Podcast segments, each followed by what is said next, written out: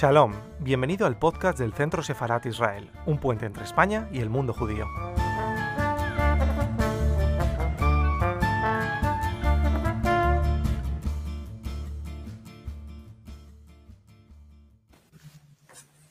Buenas tardes, bienvenidos al canal de YouTube del Centro Sefarad Israel. Como saben, una institución del Ministerio de Exteriores, Comunidad de Madrid y Ayuntamiento.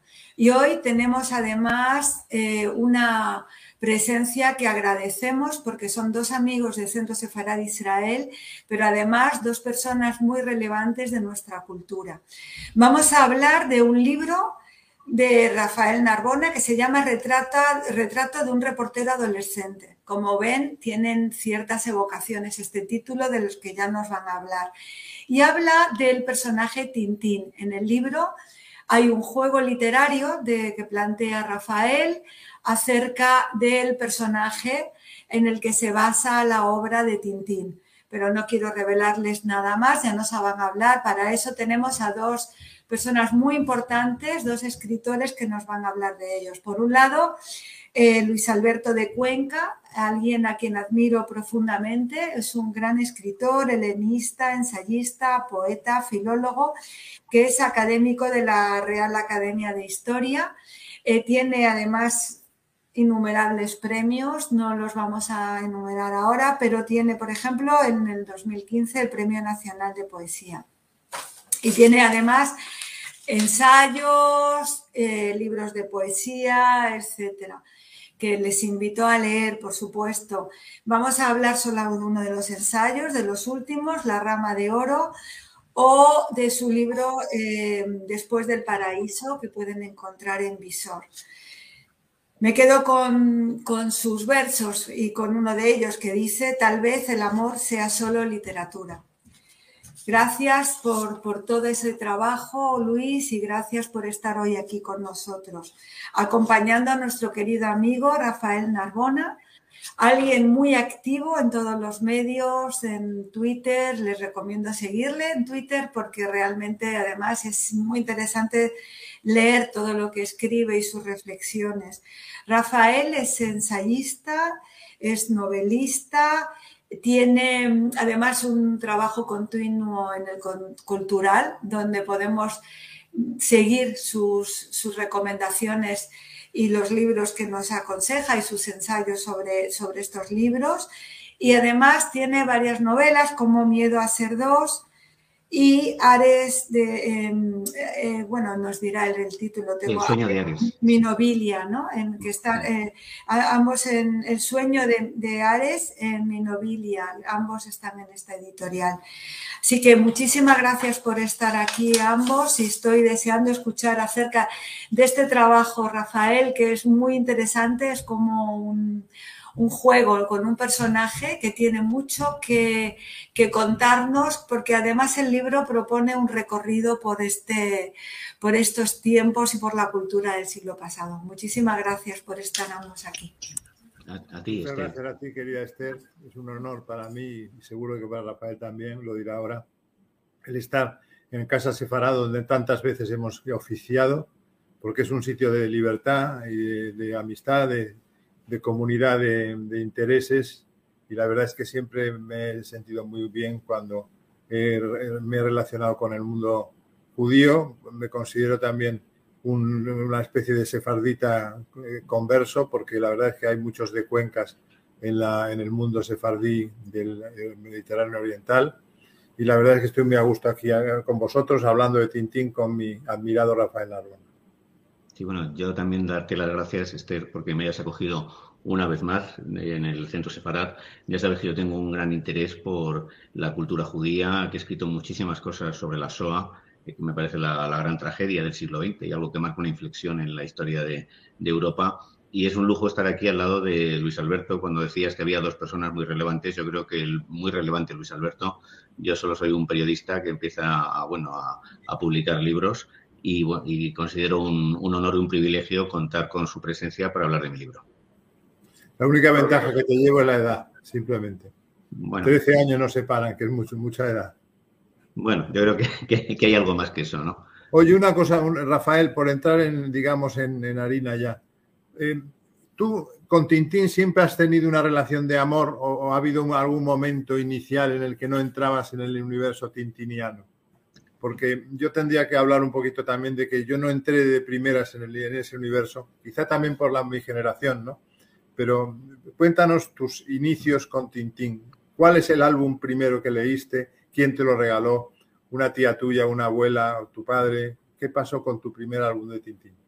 Bueno, fue mi hermano Juan Luis, que tenía 20 años más que yo, porque era el fruto del primer matrimonio de mi padre, que, que enviudó, su primera mujer murió de tuberculosis y se casó luego más tarde con mi madre, y había una gran diferencia de edad con mis hermanos mayores. Pues mi hermano Juan Luis en aquella época vivía en Francia, y compró allí eh, Tintín en, América, en francés. Y una de las visitas que hizo a, Madrid, a nuestro piso en el barrio de, de, Argüelles, pues me trajo Tintín en América, en francés, que yo era un idioma que entonces no, no conocía, pero me quedé absolutamente fascinado por, por las imágenes, por la historia, más aparecían los pieles rojas, que eran una de las grandes pasiones de las personas aún de mi generación, ahora ya no tanto. Y yo en aquellas fechas, pues calculo que fue antes de que muriera mi padre, debía tener como siete años, no más. Y aún así recuerdo perfectamente el álbum, que además eran estos álbumes que venían con tela en el lomo, una... una, ¿Lo conservas? Lo conservo eh, muy, muy deteriorado, lo tengo expuesto aquí en, en, casa, tendría que haberlo tenido a mano y ya a partir de ahí, pues mi madre, mi padre primero y luego mi madre empezaron a comprarme todos los álbumes y cada vez que aparecían con uno era un auténtico acontecimiento. O sea que yo llegué a Tintín en la, en la infancia, muy temprano, luego lo seguí leyendo durante toda mi eh, niñez, adolescencia, y únicamente tuve un momento de crisis en la universidad. Yo estudié filosofía y allí empezaron a decirme que si yo era un fascista, que leer eso en aquellos años, en los 80, en la Complutense, pues había muchos profesores y muchos alumnos que eran marxistas. Y tuve un momento de, crisis, pero lo superé. Y, desde entonces, pues bueno, pues Tintín me ha acompañado siempre. Y, a, lo largo de, de todos los meses, pues es raro que no me lea tres o cuatro álbumes, porque además en mi caso funcionan como antidepresivos. Cuando estoy desanimado, leerme un tintín es una manera de recuperar la, alegría y el placer de vivir. O sea que no hubo ningún tipo de crisis más que esa pequeña crisis del, supuesto, diríamos, reaccionarismo de, de que está muy puesto en duda hoy día últimamente. Ha habido biografías importantes como la de Asulín, por ejemplo, que ha sido reveladora de ese tipo de, de actitudes. De, Lo que sí es cierto es que él siguió trabajando en la Bélgica ocupada, pero es que ¿qué, otra cosa puede hacer un dibujante que trabajar en lo suyo, pues esté ocupado o no su país, ¿no? Realmente eh, no, hay que pedir a todo el mundo que sea un héroe o que participe de, una resistencia y que acabe muerto a tiros por la Gestapo, ¿no? Yo creo que sobre todo era un hombre bueno, como diría don Antonio Machado, un hombre de sí mismo un hombre esencialmente bueno. Y eso se, transpira, se respira a través de las aventuras de su más importante creación, que es Tintín. Y además de su biografía, porque fue un hombre, por ejemplo, se separó de su mujer, el amor se acaba, y sin embargo siguió viéndola durante mucho tiempo mientras estaba casado con la norteamericana, que hoy también ha fallecido, por cierto. Así Cuéntanos un poquito. Sí, bueno, yo lo que decías de Dergé, eh, él era un, venía de un medio muy conservador, su padre me parece que era sastre, y él empezó a, dibujar las aventuras de, Tintín por encargo del padre Vález en, el siglo XX, que era un periódico belga muy conservador. Y él, pues bueno, ya de mayor evolucionó hacia posturas más liberales, pero de joven pues era un católico, monárquico, siempre lo fue y, pero no, no era ni nunca simpatizó con el fascismo, a pesar de su relación con León de Grel, que es el fundador del Partido Rexista, jamás hizo ninguna declaración a favor del fascismo, jamás apoyó la ocupación de Bélgica, pero es cierto que cuando Alemania invade Bélgica tiene una reacción muy humana, que es que se asusta, se asusta e incluso huye hacia Francia, es un comportamiento poco heroico y gracias a su hermano Paul, que es este teniente, vuelve a Bélgica, allí descubre que su casa ha sido ocupada por un oficial alemán, logran, tiene que irse a vivir a otro sitio y eh, le ofrecen la posibilidad de publicar en el periódico de León de Grel, que era sí que era un simpatizante de los nazis, él la rechaza, pero acepta publicar el Lesuar intervenido. Entonces va a, va a, suceder algo que le van a recriminar toda la vida y es que le ha publicado las aventuras de Tintín en un periódico colaboracionista. Y hay páginas donde aparece, pues a lo mejor la Wehrmacht en la Operación Barbarroja en, en Rusia y dos tiras de Tintín al pie. Y lo cierto es que, bueno, ese será como el gran pecado. Él no es Jean Moulin, o sea, no es un héroe de la resistencia. Él simplemente escogió llevar una vida cómoda. Está clarísimo que, se ha exagerado muchísimo toda su actuación. Luego, efectivamente, después de la guerra, en esa limpieza de sangre que hubo de los colaboracionistas, también tuvo problemas, pero salió, salió indemne de la prueba, ¿no? En ese sentido no, no, hubo ningún tipo de problema. El abate Valés sí que era un hombre cercano al pensamiento rexista, que es el que controlaba eh, ideológicamente León de Grel. Pero hay que decir que León de Grel, aparte de sus ideas, que por las que no comulgo ni comulgamos nadie, en este momento de los que estamos aquí, pues era un hombre muy culto, un mm. hombre que tuvo una colección extraordinaria, por ejemplo, de arte mesopotámico, de arte del creciente fértil, que la tenía precisamente en un museo eh, que se hizo privado para él en, España, donde estaba exiliado. ¿Eso lo sabías tú, querido? No, lo de que era un aficionado al arte lo sabía vagamente, pero no con, tal como has contado con tanto lo que, no he sido, lo que no he conseguido enterarme es qué ha pasado con la colección de arte mm, del creciente fértil de nuestro personaje de Grell. Eso no tengo ni idea de cuándo murió, cosas que a quién pasó o dónde está. o quizá a lo mejor se dispersó por, por una serie de subastas. Pero bueno, en cualquier caso, vamos a tu libro. ¿Por qué surge el retrato del reportero adolescente? Tú tienes una deuda con Tintín que lo acabas de demostrarla desde los siete años, pero ¿por qué de repente escribir ese libro ahora?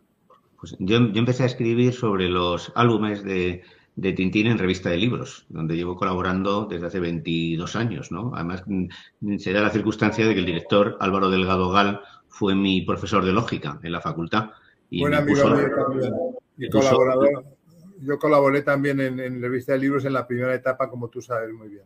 Sí, y bueno, él me puso la nota más baja de mi expediente académico en, un examen, me puso un 6, lo cual a mí me provocó una irritación enorme, era profesor de lógica, y, hablé con, él para eh, reclamar y a partir de ahí pues surgió entre nosotros una relación muy cordial, nos reencontramos años después y ahí empecé a publicar pues análisis de los álbumes. Y me sabían a poco, yo quería reunir todos estos textos y pensé que lo mejor era darle la forma de un relato, convertirlos en una especie de novela y es lo que he hecho en el retrato del artista adolescente, que se pueda leer como una novela con una vertiente ensayística. Del reportero, que te ha salido la obra de Joyce, has dicho retrato del artista adolescente. Ay, perdón, retrato del reportero. Ya, ya, había insinuado nuestra amiga Esther, había un juego ahí con el libro de Joyce, que por cierto que conmemoramos este año el, cien, el centenario de la aparición en 1922 en Shakespeare and Company de su novela inmortal Ulises. ¿no? Yo creo que es un, título muy acertado. De modo que es que yo hubo un momento en que dejé de recibir revista de libros y ya perdí contacto con Álvaro, con el que me llevaba muy bien y me llevo porque me cae muy bien un tipo, un, cerebro prodigioso. Hijo, por cierto, de un gran pintor, de Teodoro Delgado, sí. que me enchugal también de una espléndida pintora. Y una persona cultísima, un analista formidable. O sea que muy buenos maestros tuviste. Por cierto, ¿te subió la nota o no? Sí, al final me puso un 9, eh, al final me puso un sobresaliente. Le cambió el 6, le dio la vuelta y quedó un 9. No me cambió el 6, lo que pasa es que luego los exámenes siguientes me puso una cualificación más alta e incluso en un examen me puso un 10. Entonces eso fue compenso y al final pues la, la, nota que tengo reflejada en el expediente académico es un, es un sobresaliente. Por cierto, también fue profesor de mi mujer, que en aquella época pues los dos estudiábamos juntos. Y una gran virtud de Álvaro es que es una persona extraordinariamente divertida y también un gran amante de Tintín. es un gran eso señor, lo recuerdo perfectamente. Y de hecho hace el prólogo del libro. Claro, yo cuando lo traté más a, a, nuestro amigo y maestro tuyo fue cuando todavía yo creo que no habías empezado a colaborar tú en revista de libros. Yo te hablo de la primera etapa, de la primera época de revista de libros, cuando no tenía nada que ver con la con Caja Madrid, con la fundación. Ah, no, claro. Yo empecé en el año 2001. 2001. No, yo te hablo de antes, te hablo de los años 80 incluso, cuando empezó. Sí, no, yo en el 2001. En el 2001 fue cuando empecé, publiqué además un artículo sobre Hoffmannsthal y fue lo, lo primero y a partir de ahí empecé a hacer reseñas y luego pues ahora tengo un blog que se llama Viaje a Siracusa, que lleva ya más de 300 textos. Y claro, porque ahora es, telemático, ¿verdad? Ahora es electrónico. Ahora sí, ahora simplemente es, es, digital, pero bueno, ahí eh, llevo yo, tengo 20 años, y entonces, bueno, una de las cosas que hice fue convertir a Álvaro en uno de los personajes del retrato del reportero adolescente, que no me traicione otra vez el inconsciente, y el título de Joyce, y por eso, bueno, pues a Álvaro le lo pongo en al comienzo del libro. Y no es el único porque él es el autor del prólogo del libro, eso hay que decirlo. Sí. Se llama La línea clara.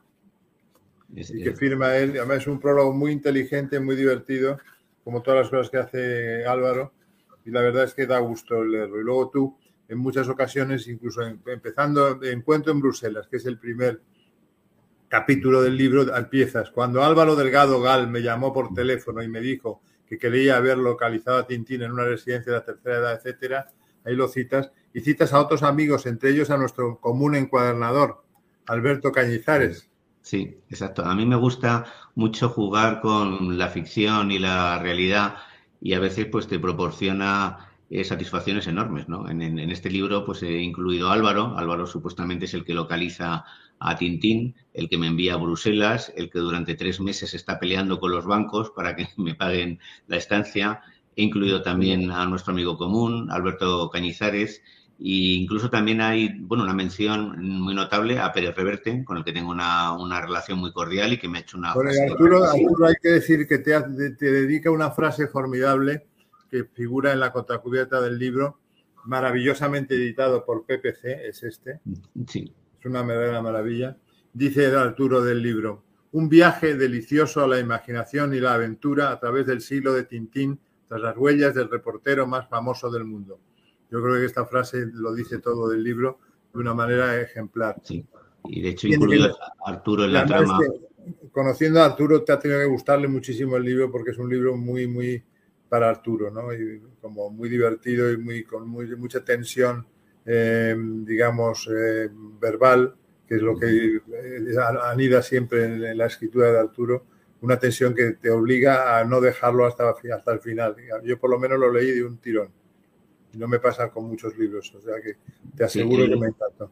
El, vamos, cuando yo terminé el manuscrito se lo envié y se lo leyó en una tarde casi. Y me dijo, no, me ha parecido fascinante, documentadísimo y yo a él, claro, le incluyo como el depositario de las memorias de Niemand, del de nadie, que supuestamente es Tintín. Entonces, bueno, pues nos reunimos en este restaurante chino que hay en el Palace, que me recuerda un poco al Loto Azul, y ahí pues le entrego el, manuscrito. Y bueno, pues fue el incluirle la trama me resultó muy agradable porque Arturo es una, un excelente amigo, es se ha portado conmigo estupendamente, yo colaboro con Encenda y también hago una mención a Javier Marías, que Javier Marías eh, también. Y a Javier Marías, por cierto, hice un relato sobre él en Senda que se llamaba El día que no conocía a Javier Marías y a partir de ahí hemos establecido una relación personal e incluso estamos haciendo algo insólito en estas fechas, que es intercambiar cartas manuscritas. El... Eso es formidable.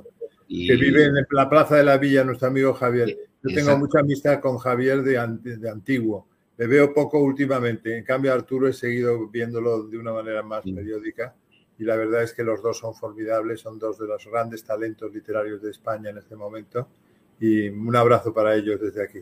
Sí, la verdad. Y bueno, me hubiera gustado incluir a, más amigos, incluso a Javier Gomá, por ejemplo, con el que tengo muy buena relación. Javier Gomá, menudo filósofo extraordinario. Y si te hubiera conocido a ti, pues probablemente pues también te habría incluido en la, en la trama. Pero Yo te lo dije, que me dio mucha envidia no salir en el, libro, a ver si la, la segunda edición. Es muy curioso que lo hayas editado por PPC PPC es, un, es una, una, firma de la casa, la casa SM, la casa madre SSM, pero siempre se ha caracterizado por otro tipo de libros, ¿verdad? Esto es abrirse un poco a otro tipo de... Yo en, en, PPC tengo grandes amigos, eh, Fernando Rivas, al que le dedico el libro, con, con, mi mujer también se lo dedico a ella, y Fernando Rivas es uno de los directivos de PPC, es un eh, sacerdote y es profesor en la Universidad Pontificia de Comillas, está especializado en, siglo II, es un, es un sabio tan entrañable como Tornasol. Y bueno, yo, él fue el que me lo propuso, que si quería publicar con ellos. Eh, y yo, mi experiencia, bueno, es que lo esencial en una relación con un editor es que te lleves bien con él, es sentirte acogido, es sentirte bien tratado. Y aquí en PPC, que suelen publicar más bien cosas de religión y cosas de pedagogía, pues se han abierto a un tema nuevo y quieren que además sea el comienzo de una, eh, de una ampliación de, de, su catálogo. Y me han hecho una edición maravillosa en pasta dura, con los cuadernillos cosidos, con papel ahuesado de alta calidad. Y el libro en sí mismo yo creo que es un, casi un, un objeto de una joya, un objeto de arte y estoy encantado con ellos. ¿Y quién ha dibujado con ese estilo tan absolutamente Auger, tanto la cubierta como el, la, la, figurilla tuya de contracubierta? Pues ha sido un amigo mío que es profesor de instituto, profesor de, de literatura, se llama Jaime González Galilea, y que aparte de dar clases de literatura, pues es un excelente dibujante y yo se lo propuse y él la verdad es que ha, ha, conseguido un parecido muy acusado, porque yo creo que se reconoce perfectamente que soy yo. Y... Se, conoce, se reconoce perfectamente y está imitando el estilo de Hergé de una manera magistral. Me parece fenomenal. La, la cubierta sí. y la contracubierta es una maravilla. El libro es un festín, diríamos, eh, formal ya desde el punto de vista externo. El contenido lo es también. ¿Por qué eh, digamos, eh, estableces ese contenido? ¿Porque te atienes a los álbumes capítulo a capítulo? ¿Hay alguna excepción? Cuéntanos. No, yo en un principio pensé en varias alternativas. Yo me encuentro a un viejecito que podría ser Tintín de 93 años y me pareció que ir álbum por álbum pues eh, te da pues eh, a la hora de desarrollar un libro la perspectiva diacrónica siempre hace más fáciles las cosas no y además era una manera de mostrar también la demostrar la evolución de, de Hergé. Ya que estamos hablando de la... Perdona un momentito. Nada, no te preocupes. Inés, estoy en una reunión telemática. Un beso. Y ya, que estamos hablando en, en Casa Sefarat, yo entre otras cosas también quería limpiar la imagen de Hergé. Ahí se ha acusado, por ejemplo, a Hergé de antisemita. A mí me parece una acusación injusta. Es cierto que algunos de, su, de, sus malvados, como por ejemplo el millonario que aparece en la estrella misteriosa o incluso Rastapopoulos, que es un apellido griego, por cierto, no, no judío, pues se han, se han, identificado pues con el estereotipo del judío millonario, ambicioso, etcétera. Y yo no, no sé hasta qué punto, a lo mejor en la estrella misteriosa, Hergé desgraciadamente se dejó llevar por el clima de antisemitismo que había en Europa en esas fechas, pero yo no creo que Rastapopoulos sea en ningún caso una caricatura del millonario judío. Lo cierto es que en aquella época, y duele reconocerlo, eh, hacer chistes sobre los judíos estaba muy extendido. Yo recuerdo cuando era un niño, nací en el 63, lo peor que te podían decir en el colegio era perro judío. El antisemitismo es el gran pecado de Europa. Y Hergé dice, no, no, yo es cierto que crecí en un ambiente católico, existían esos prejuicios, se hacían chistes sobre judíos, pero nadie pensaba que eso iba a llevar pues al gueto de Varsovia, a Auschwitz, y yo he leído por ahí que decían que Hergé había negado la existencia de los campos de concentración. Eso no es cierto. Él ha hablado varias veces de Auschwitz, ha lamentado lo que sucedió y se pasó toda la vida, la verdad es que avergonzado y atormentado por, por todo esto, ¿no? Lo que no podemos pedirle a Hergé es que él no ha sido ni socialista ni, ni una persona especialmente progresista, un hombre conservador, pero no antisemita. Y de hecho. Completamente de acuerdo. Eso está claro. Entonces, dedicas, eh, basado en aquellos artículos que hiciste en revista de libros, cada capítulo a un álbum. Yo los he leído muy atentamente y la verdad es que haces una cosa muy difícil. Estás en la cuerda floja porque apetece leer el álbum después de leerse el capítulo y no lo sustituye en absoluto el capítulo al álbum. Y eso, no, eso es complicado. Sí, claro, pero la idea es que el libro sirva de estímulo para leer a Tintín, no para reemplazarlo, ¿no? Hay una Fernando Bonete, que es el director de la sección de cultura en el debate, eh, donde tengo varios amigos, pues dice que bueno, que está, ha recomendado el libro en un vídeo que ha grabado y me ha dicho que está aprovechando que cada vez que lee un capítulo se lee el álbum de Tintín correspondiente. Lo cual a mí me, parece una idea, una idea genial. Me parece una cosa muy, muy gratificante. Entonces yo he intentado no pasarme con la erudición, porque hay algunos libros sobre Tintín que se detienen demasiado en los modelos de coches y a mí eso hay un momento en que me resulta un poco aburrido. Yo creo que con mencionar unas cuantas cosas, las más significativas, es suficiente, pero lo importante es que el libro se pueda leer con, con fluidez y que pues haya una combinación eh, interesante entre narración y ensayo. Si abres cualquier página, por ejemplo, sobre bibliografía sobre Tintín, es tan numerosísima en todo el mundo que la erudición, pues evidentemente llega a cansar porque solamente reproduce a lo mejor el modelo en el que se basó Hergé para dibujar tal transatlántico, tal coche, tal cual. Hombre, los coleccionistas de Tintín sí que, hemos ido comprando todas estas ofertas que se, que se hacían en los kioscos, ¿no? De los coches, lo tendrás tú también. Sí, también, sí, sí, claro.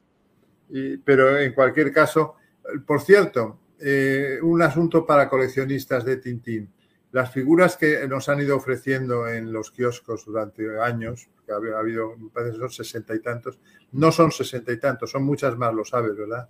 Sí, sí, son ciento poco, ¿no? o sea, que había que conseguirlos por subastas, ya no se puede conseguir, pero, pero es que no salieron nunca en España. No sé por qué.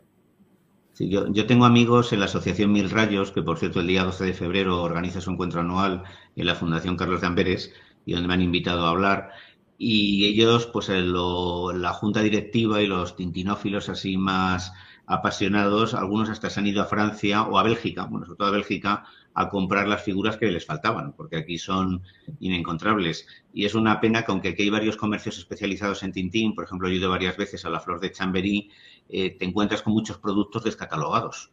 Es muy difícil. Muchísimo, muchísimo.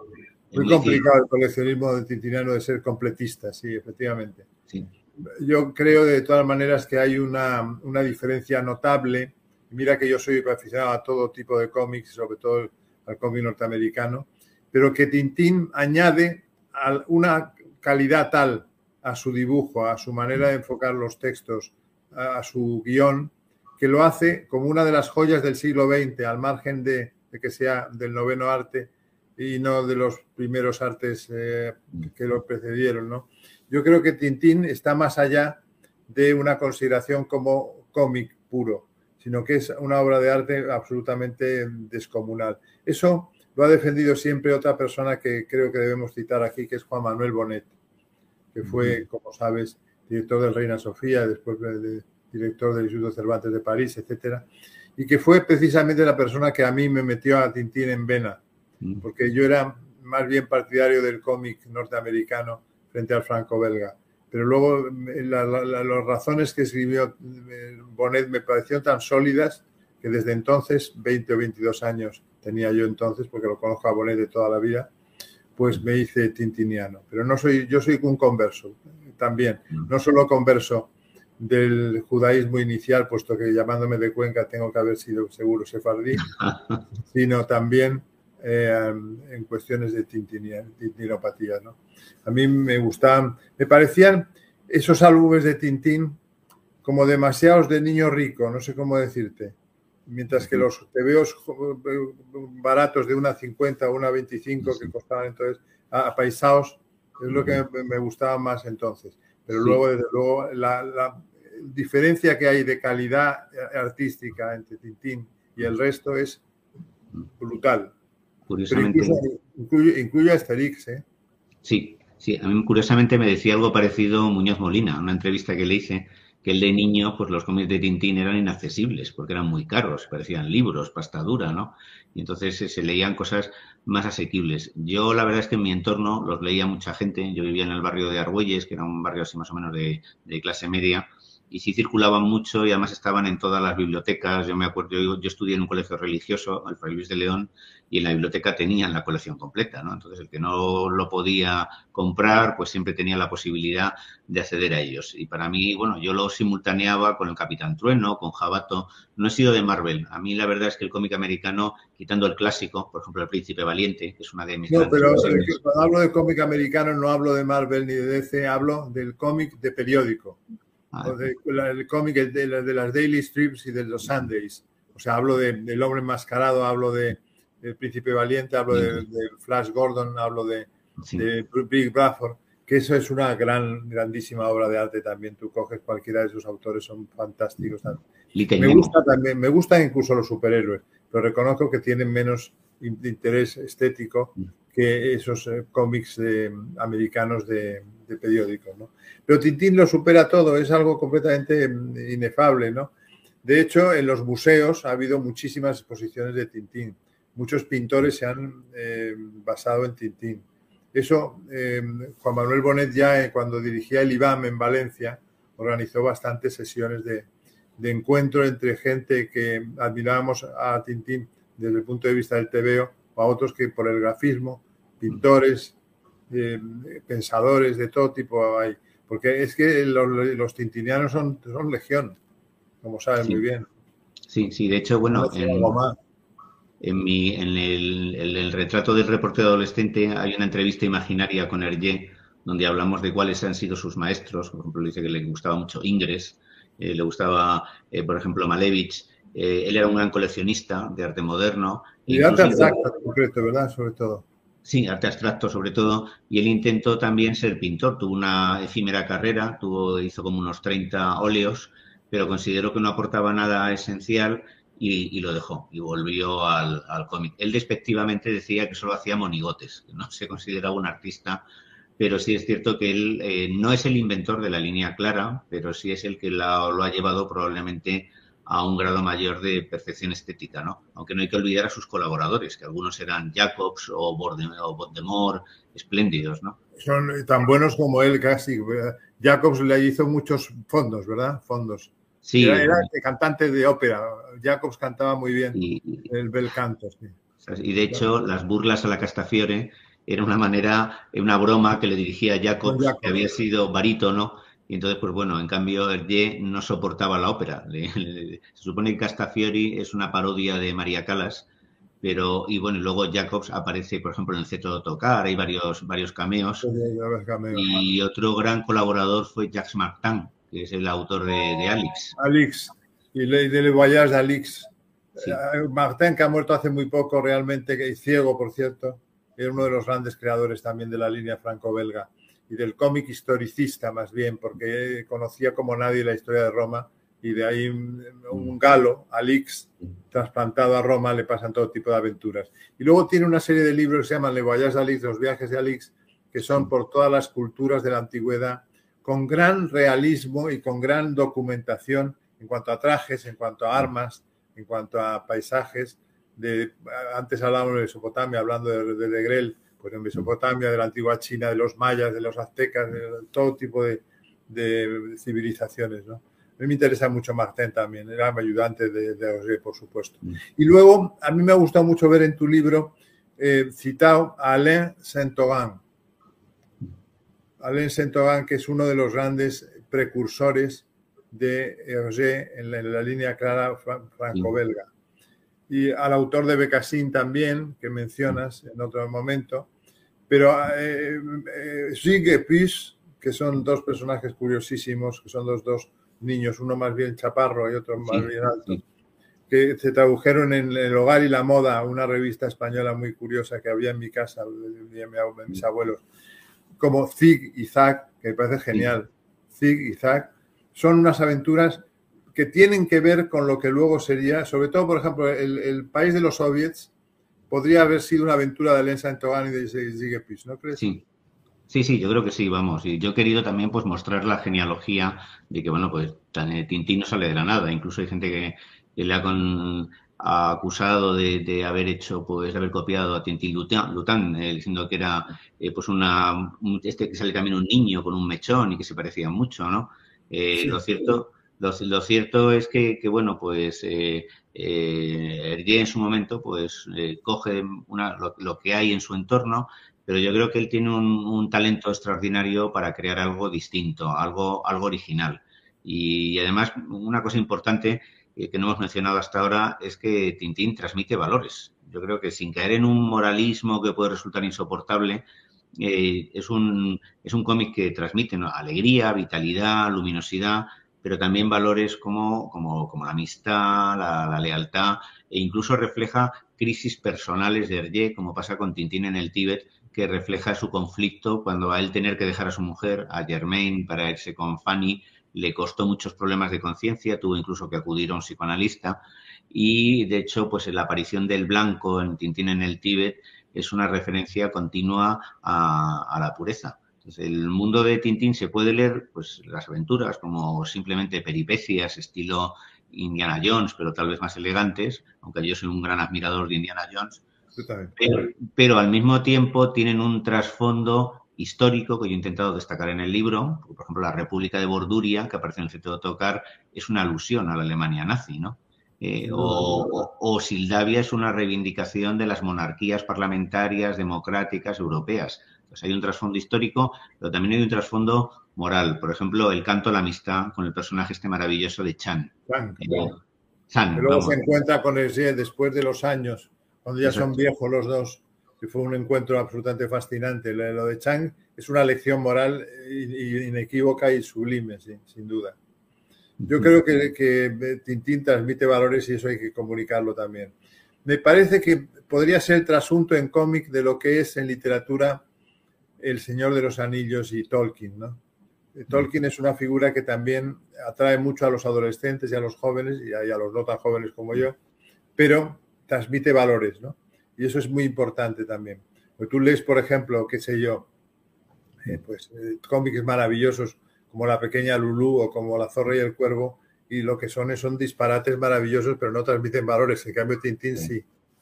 a mí me recuerda también en algún momento a Stevenson, por ejemplo, Jim Hawkins, que es el personaje de la Isla del Tesoro, podría ser una especie de Tintín, ¿no? Alguien que transita de la, de la inocencia a la madurez, ¿no? Y que se van encontrando con el, enfrentando al mal. Entonces yo también hay un, desarrollo que me recuerda un poco a Stevenson en, algunos momentos. Muy bien lo de Stevenson, que lo dices en el libro también, quiero recordar.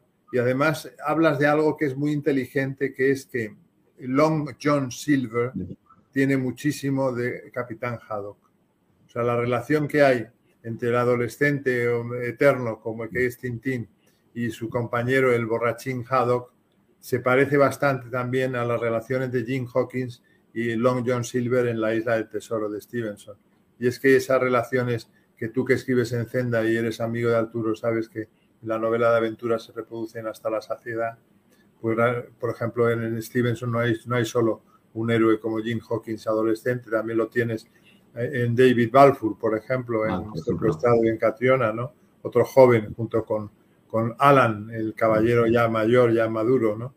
Quiero decir que, que eso es perfectamente asumible como una especie como de residuo de un tipo de narrar universal en el que un joven acompaña a uno, digamos, a otra persona, diríamos, de, otra edad. Por ejemplo, Roberto Alcázar y Pedrín, sin ir más lejos.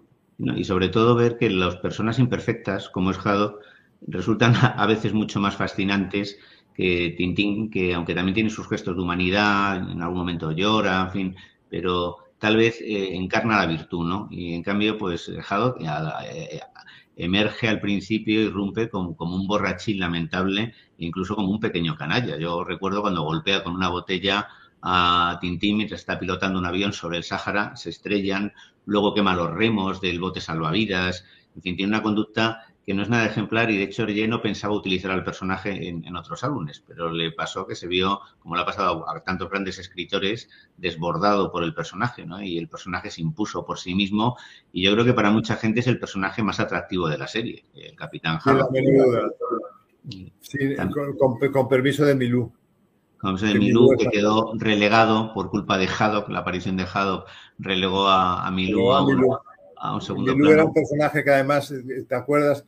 cuántas viñetas de Milú como, una, como un ángel con unas alitas y cuántas viñetas también como un diablillo, ¿no? O sea, el mal y el bien, diríamos, se compaginaban en, en la persona de Milú alternativamente, ya muy curioso eso, ¿no?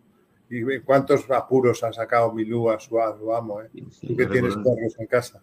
Sí, sí, yo recuerdo a Tintín en el, en el Tíbet, cuando hay un momento en que sean, están accidentados eh, Haddock y Tintín, y, eh, y, Milú va a buscar ayuda en un monasterio budista, se encuentra con un poco de alcohol y ahí aparece el ángel y aparece el diablillo, ¿no? Y tiene como, como un conflicto moral. Es curioso que, bueno, Milú es un Foster Terrier, yo he tenido un Scottish Terrier y son unos perros muy peculiares, son unos perros que tienen un carácter, independientes, pero al mismo tiempo extraordinariamente nobles y leales. Dicen que al parecer la idea del perrito vino del padre Vales, del abate, fue el que le sugirió. El abate Vales. Sí. Y desde luego fue una incorporación genial, que luego en los últimos álbumes aparece un poco Mulansar, Tintín, eh, Milú en segundo plano, peleándose con el gato, este con el eh, siamés, cuyo nombre nunca nos dicen. Y, y bueno, eh, otro personaje fascinante es sin duda Silvestre Tornasol, ¿no? Algo el que es imposible, es el que completa ya la familia de, de Mulansar, que es una familia un poco de solteros que viven juntos, ¿no? Eh, es bien, es cierto. El sabio distraído Tornasoles, pero realmente ejemplar también. Es otro personaje sublime que, empieza a captar el interés del lector desde su primera aparición y ya no dejan de existir a lo largo de la saga, ¿no? Y luego la Castafiore es la única presencia femenina. Eso podría hablar de cierto, eh, ¿cómo diría yo? Misoginia. Exactamente, misoginia es la palabra. Sí, bueno, se, se ha acusado a Arje de misógino, como se le acusó de antisemita, y también, eh, eh, bueno, él decía que Tintín es que era inicialmente un cómic para, para niños, y entonces era algo que, que él, una presencia femenina le parecía que no venía mucho al, caso, que no quería introducir una historia romántica y que, y que pensaba que sobraba pues, los personajes femeninos. Pero la única mujer que aparece es una mujer verdaderamente de, armas tomar, es una gran amiga que les protege en muchas ocasiones. Por ejemplo, cuando están en Borduria y el coronel Spons está detrás de ellos, les, oculta. Yo no creo que sea en absoluto un, un personaje que tenga una connotación eh, negativa, lo único que eso sí, eh, no soportaba la ópera y no desperdicia la ocasión de, burlarse de ese estilo musical, ¿no? Es otro tópico, lo de la misoginia de, Tintín. Es que me he cambiado de sitio porque se me acababa, la, batería se estaba agotando, entonces ah. iba a, perecer y me he tenido que poner ahí donde había un enchufe, ¿no? Muy bien. Eh, dentro de toda la bibliografía española, ¿tú crees que en España se ha atendido bien a Tintín? ¿Ha habido ¿Quiénes son tus autores favoritos de los que han escrito sobre Tintín en España? Citas a mm. Fernando Castillo, por cierto, varias veces, de una manera elogiosa. Sí, yo creo que es un que él escribió un, buen libro, eh, me parece con un buen análisis, es un ensayo. En algunas cosas, bueno, el, libro eh, se nota que tiene bastantes años y que no ha incorporado pues algunas de las cosas que han aparecido después, pero yo creo que es un, una excelente eh, estudios sobre la obra de Tintín y una cosa que, cualquier aficionado amante de Tintín debe leerlo. También recuerdo yo hace muchos años, uno de los primeros libros que salió fue el de Ors, eh, un hijo de, Juan Eugenio Dors. Tintín, Hergé y los demás. Un libro absolutamente importante porque creo que es de los 80. Yo lo cito siempre como el paleo, un volumen sobre, sobre Tintín que se ha hecho en España. Yo lo tenía por aquí y es un libro pero es un libro cortito, es un libro que libertarias. Él tuvo, tuvo relación con Hergé, se llegó a cartear con él, ¿sabes? Ah, Juan Eugenio Dors. Ahora firma Juan Dors, pero el, libro lo firmaba Juan Eugenio. Y, otro libro que ha salido hace poco que me pareció espléndido es este, el de... El catedrático de Geografía, Eduardo Martínez Sí, Tuve el honor de presentarlo. Ah, pues un libro delicioso, que se lee, que se lee muy bien. Además, Forco la... y paisajes de Tintín, maravilloso. Además, Forco la edita muy bien. Y, pero bueno, yo creo que hay poco en España para lo que debería haber, que es un. Porque el libro de Azulín yo le he leído más, la biografía, y yo creo que hay poco para lo que debería, debería haber más estudios. ¿no? Yo imagino que también la actitud que tiene de perro de presa Mulansar es muy descorazonador, porque yo hablé con Javier Jiménez, el director de Fórcola, y le dije, bueno, ¿y cómo has podido titular estos dos libros Tintín? Y dijo, es que yo no sabía que estaba prohibido. Digo, pues ha, habido mm, demandas y denuncias por cosas semejantes. Él ha hasta ahora se está librando, parece. Sí, sí pero ha hecho algo que, que, ha sido saltarse, podría tener problemas legales, ¿no? Eh, yo creo que esto es una gran traba. Yo me hizo una, una, antigua alumna que escribe en el ABC, me hizo una entrevista en el ABC y hablaba precisamente de esto. Eh, Silvia Nieto, que se llama esta chica que fue alumna mía con 16 años y que ahora es eh, amiga mía y, lleva siete años en el ABC. Y contaba, por lo que yo ya le informé, que lo que está haciendo Mulansar es muy negativo para el legado de Rie, porque está creando incluso un, un cierto miedo por eh, concitar una cosa concreta, hace poco se organizó una exposición que se llamaba Miradas Tintinófilas, que se abrió en Alcobendas, yo vivo cerca, e incluso fueron a pedirles explicaciones porque Mulansar tiene contratado los servicios de un bufete de abogados y envió a un abogado a pedir explicaciones porque no podían utilizar tintinófilas y, ya se hartaron y dijeron pues no, se va a quedar así. De acuerdo eso lo organizaba Diego Cortés que es amigo mío y que se ha organizado varias cosas también de ese tipo en Pozuelo de Alarcón, ahora en, en, ¿cómo se llama?, Alcobendas,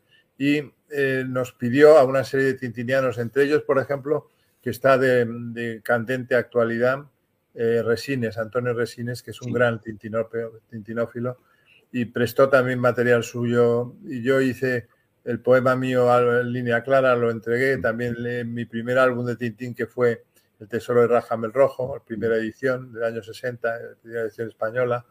Ya que ha quedado muy bien lo de Alcobendas, pero yo no he podido ir por el tema de lo del COVID. Claro. Si yo hablé con Pedro Rey, que fue el que también estuvo detrás. Eh, sí, pues eh, que está Esther Bendán, eh, que que, que estoy escuchando y que hay una cosa curiosa, que es que en un momento determinado se pusieron en contacto con nosotros porque querían una traducción de Tintín al judeo español. Y de hecho, entonces, sí, entonces el, pusimos en contacto con una amiga del centro que vive en Estambul, Karen Regelson, y ha hecho la traducción. Lo que no sé cómo va, pero vamos, va a salir próximamente. Ay, qué bien. Pues oye, es una noticia fantástica porque yo creo que Tintín es una de las obras del siglo XX que más a más lenguas se ha traducido y el ladino, el judío español, yo creo que es una lengua importantísima, que culturalmente es eh, básico que se traduzca. Sí, y, además es simbólico. También pasó con el Principito, que le hicieron esa traducción, que también además está traducido a muchas lenguas, y me parece interesante e importante. ¿no? creo que... Y es cierto, Rafael, que lo que cuentas de los derechos de autor, que no pasa solamente con con Tintín, o sea, que se convierte, eh, sino hasta el nombre de Picasso, poder utilizarlo, el nombre nada más, eh, eh, tienes que... Ya venga derecho. Sí, sí, tienes que llegar a acuerdos. Entonces yo me pregunto que si alguien tiene ese apellido, ¿cómo puede hacer, ¿no? Para, para poder sobrevivir a toda esa a ese entorno que se forma. Habéis estado también hablando de Joyce y me gustaría recordar, ya que estamos hablando de este aniversario, que en el que a mí mm, el, monólogo último de Molly Bloom es ella es una sefardí de Gibraltar. Siempre me llamó la atención, ¿no? Porque que apareciera ese personaje allí con esa pues referencia. la, novia de, de Leopold Bloom. Pero fíjate que, a mí ese monólogo de Molly Bloom al final de, la, obra me parece lo más hermoso de todo el Ulises. Yo lo he leído, son tres páginas o cuatro, tiene una belleza poética tan insoportablemente bella que es como de síndrome de Estandales a esas páginas. Sí, tienes razón. De hecho, se ha representado en muchas ocasiones y también nosotros... Sí, el monólogo como monólogo. Sí, la verdad es que lo, vale porque es una cosa increíble. Además, es una visión femenina. Lo curioso que tenía Joyce, ahora que estamos hablando un momento de Joyce, es que tenía una perspectiva de, conexión con lo femenino muy grande. Las mujeres de Joyce son eh, espléndidos modelos de penetración, diríamos, psicológica por parte de su, autor, ¿verdad? Sí, estoy totalmente de acuerdo. Luis y, Rafael, y, ya que hablamos de lo femenino, ¿Tintín conecta también con, ese mundo? Yo, imagino que hay muchas eh, tintinófilas también, y de hecho en Mil Rayos la tesorera Paloma es una mujer y es una gran amante de, de, Tintín, o sea que sí ha llegado al público femenino. Pero sí es cierto que hay que tener en cuenta que Tintín aparece en el año 1929 y en aquella época imperaba un poco la segregación de los sexos, de que los niños jugaban a unas cosas, las niñas a otras, se hacía cómics para niños, para niñas poco, y sí es cierto que en sus inicios pues es un universo tal vez más masculino, pensado más bien para, para chicos, chicos a lo mejor de 12 años o así. Pero hoy en día hay un montón de, de mujeres y de jóvenes, bueno, jóvenes ya no tanto porque los jóvenes leen poco a Tintín, pero sí hay muchas mujeres que, se sienten a gusto en ese mundo, ¿no? Y que no encuentran tampoco. No, yo, por ejemplo, mi hija que tiene 32 años es una fanática de Tintín y sin embargo no aparece prácticamente ningún símbolo femenino en Tintín. Yo creo que ha trascendido ya Tintín a esa especie como de, masculinidad que, era apabullante en, en un momento dado, pero que ya la gente empieza a superarlo, ¿no? Lo que no cabe duda es de que sí que es cierto que no hay una imagen femenina en Tintín, que no se conoce a ninguna mujer por la que Tintín eh, tuviera un especial afecto, ¿no? No, no. Bueno, su, portera, la portera que aparece eh, la, en la calle Labrador, que es donde vive. La portera de la calle Labrador, y luego está la Castafiore, y luego la criada de la Castafiore, que también es un personaje muy. Irma, Irma, Irma, sí. Irma, la, portera se llama la señora Mirlo. Y, la señora Mirlo. Entonces, sí, son los, los pocos personajes femeninos. Pero, pero bueno, también es cierto que en Tintín no, no se ve exaltaciones machistas, o sea, no es ni mucho menos un cómic épico, ¿no? Muy, un canto a lo masculino y, y, sino que también es un mundo muy entrañable donde yo creo que es muy fácil que una mujer se pueda sentir a gusto, porque no, no es truculento, no es violento, no sé. Un mundo muy acogedor y, y Mulansar tiene como desprende también como un cierto encanto maternal, ¿no? Parece una especie de útero donde uno se siente muy acogido y refugiado. Y Rafael, el personaje que tú te encuentras, en, ese reportero que tú te encuentras, ¿qué relación tiene con, las mujeres? Pues yo me he inventado, he dejado pues un poco en la duda si es Tintín o no, por, sobre todo por, por Mulansar, pero yo lo que me invento es que él tuvo una relación sentimental de joven, que no le salió la cosa bien, y entonces le dio prioridad a preservar su independencia y también al hecho de que él ha llevado una vida itinerante y que esa vida itinerante era poco compatible con la vida familiar. Yo he intentado no traicionar un poco el espíritu de Hergé, eso sí, disolver estos rumores que han llegado a decir que Haddock y Tintín eran amantes, ¿no? que tenían una relación sentimental, pero a él yo le veo sobre todo como un joven independiente, que no quiere tener más lazos de los inevitables, que en este caso es la, amistad con Haddock y su vínculo con Bulansar. Claro, todo eso lo has escrito directamente para este libro a partir de los análisis de los distintos álbumes. O sea, la historia Marco la has creado ahora. Sí, exacto, porque los, los había analizado unos 10 álbumes, nada más. Entonces, pero no quería, yo en un principio pensé analizar todos los cómics y juntarlo, pero me pareció que quedaba demasiado árido. Entonces inventé una, una trama y lo transformé en una especie de, de novela. Y de hecho a mí me gustan mucho los libros híbridos, donde pues transitas de la novela al ensayo, como hacía, por ejemplo, Sebal, que es un autor al que yo admiro mucho, ¿no? Y, bueno, pues de hecho quiero explotar esta, esta fórmula con otros libros. Ahora estoy escribiendo una historia de la filosofía para de bolsillo y también la estoy un poco organizando como una novela, la historia de un profesor que soy yo, pues dando clases en, en institutos, que es lo que hice durante 25 años. Entonces, sí, la trama novelística la creé específicamente para este libro. En unos seis meses me llevó el libro, más o menos. Pues yo creo, querida Esther, que estamos delante de uno de los libros básicos y fundamentales que va a ser, ya, ya es a partir de ahora, pues de la bibliografía española sobre Tintín lo más importante o de lo más importante junto con los libros que hemos hablado de Castillo, de, de Eduardo, de otros y de Juan Eugenio son las pocas aportaciones que ha habido en España serias al asunto de Tintín. Pero yo creo que el análisis que hace Rafael Narbona en, esta, en este libro es verdaderamente genial y se le recomiendo muchísimo que la gente lo lea, sea tintiniano o no, porque si no eres tintiniano te vas a hacer tintiniano si lees a Rafael Narbona. Muchas gracias. Oye, pues muchísimas gracias a los dos. Leeremos el libro de Rafael, por supuesto, y lo recomendamos. Esperemos que además tenga un largo recorrido, igual que ha tenido los álbumes de Tintín. Y cuando esté en judeo español, los invito también a leerlo y a... Y Será maravilloso ir a, la casa Sefarad cuando mm. salga en judeo español, maravilloso. Un placer. Muchísimas gracias a los dos. Gracias, a ti. Gracias a ti, Esther.